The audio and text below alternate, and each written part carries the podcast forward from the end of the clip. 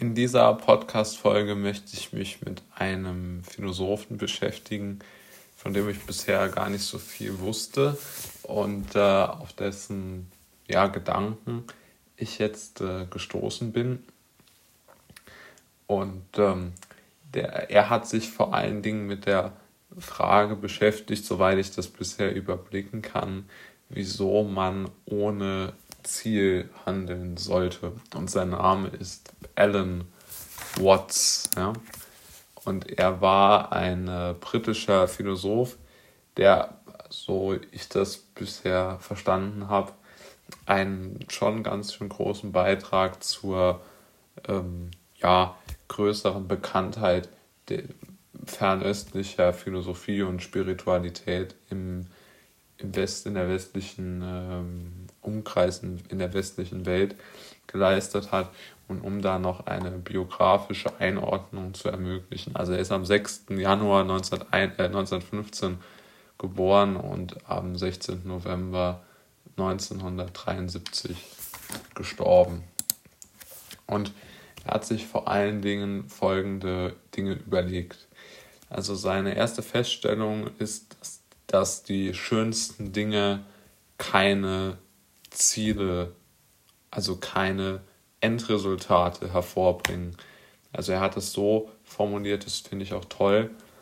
Ähm, wer musiziert, versucht er nicht möglichst schnell am Ende des Stücks anzukommen, sondern er versucht ja erst einmal, oder was heißt erst einmal, er versucht so, so schön es geht zu spielen mit seiner Gitarre, Geige, was auch immer. Aber er versucht es ja nicht mit, mit dem äh, mit einem dahinterliegenden Ziel. Oder äh, Picasso hat ja vermutlich auch nicht gemalt, um schnellstmöglich fertig zu werden. Und ich denke, da hat er auch recht, denn mir ist dann sofort etwas eingefallen aus meinem Leben.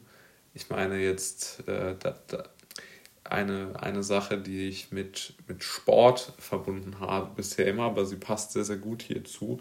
Nämlich ich habe immer einen Sport betrieben mit einem ganz klaren Ziel. Ja? Ich wollte nämlich, habe sehr oft mit äh, solchen äh, Fitnessstudio-Mitgliedschaften, Fitness-Krafttraining angefangen, um halt ähm, mein optisches Erscheinungsbild zu verbessern, also mehr Muskulatur aufzubauen.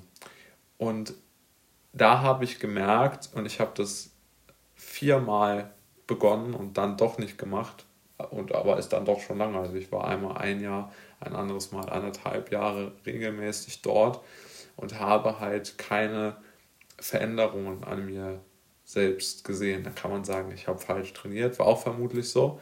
Aber ich glaube, die meisten Menschen, die ich so betrachtet habe, gehen nicht ins Fitnessstudio, weil ihnen das Gewichteheben Spaß macht, sondern sie gehen halt ins Fitnessstudio, um viele Muskeln aufzubauen.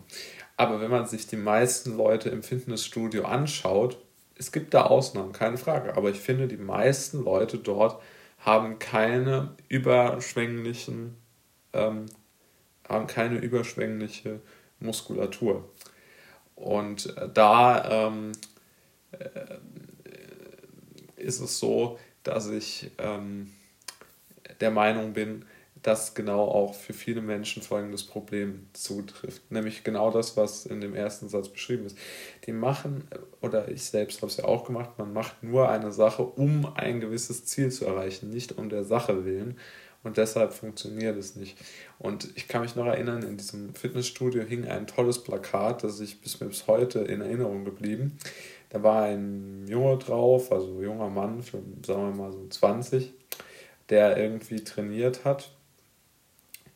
Und äh, daneben war eine sehr attraktive junge Frau und auf dem, auf dem, äh, also sozusagen, der, der Junge hatte so eine Sprechblase über sich abgebildet und darauf stand, mache ich was, kriege ich was.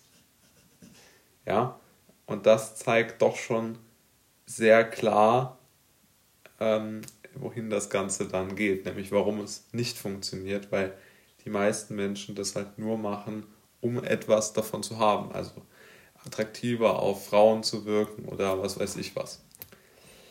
Ähm,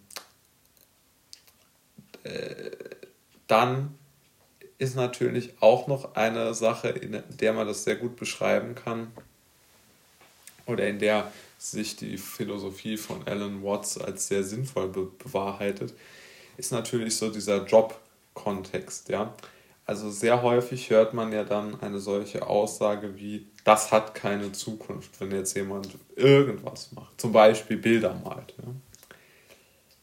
Aber die Frage ist ja wirklich, ob etwas eine solche Zukunft haben muss. Also was man überhaupt mit einer Zukunft meint. Und es ist ja ganz klar, was man mit Zukunft meint. Also ein Bild, was man heute malt und es irgendwo hinstellt, hat, bleibt ja, wenn das jetzt nicht irgendwie zerstört wird von was auch immer, bleibt es ja hunderte Jahre dort.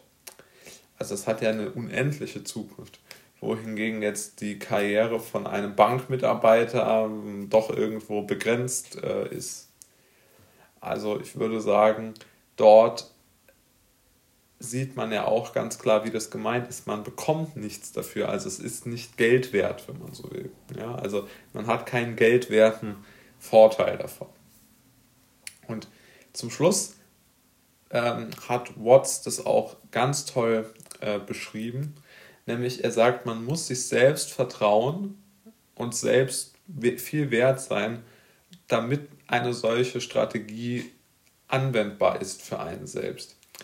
Also das ist ganz, ganz klar hier, hier drin und äh, das ist sehr nah an, an, ähm, an, der, an der Wirklichkeit aus meiner Sicht. Denn Menschen, die als Künstler erfolgreich sind irgendwann oder die bekannt werden, haben ein großes Selbstvertrauen. Wenn man sich mal die Interviews anschaut und durchliest, wird man, glaube ich, schnell feststellen, es gibt Ausnahmen, weiß ich nicht, Kafka oder so, aber viele, viele berühmte Künstler äh, oder, oder Schriftsteller hatten und haben schon ein großes Selbstvertrauen. Und ich glaube, dieses Selbstvertrauen geht daraus hervor, dass man sich selbst vertraut, dass man sagt, meine Arbeit, die ich hier mache, ist viel wert, auch wenn sie nicht Geld wert ist.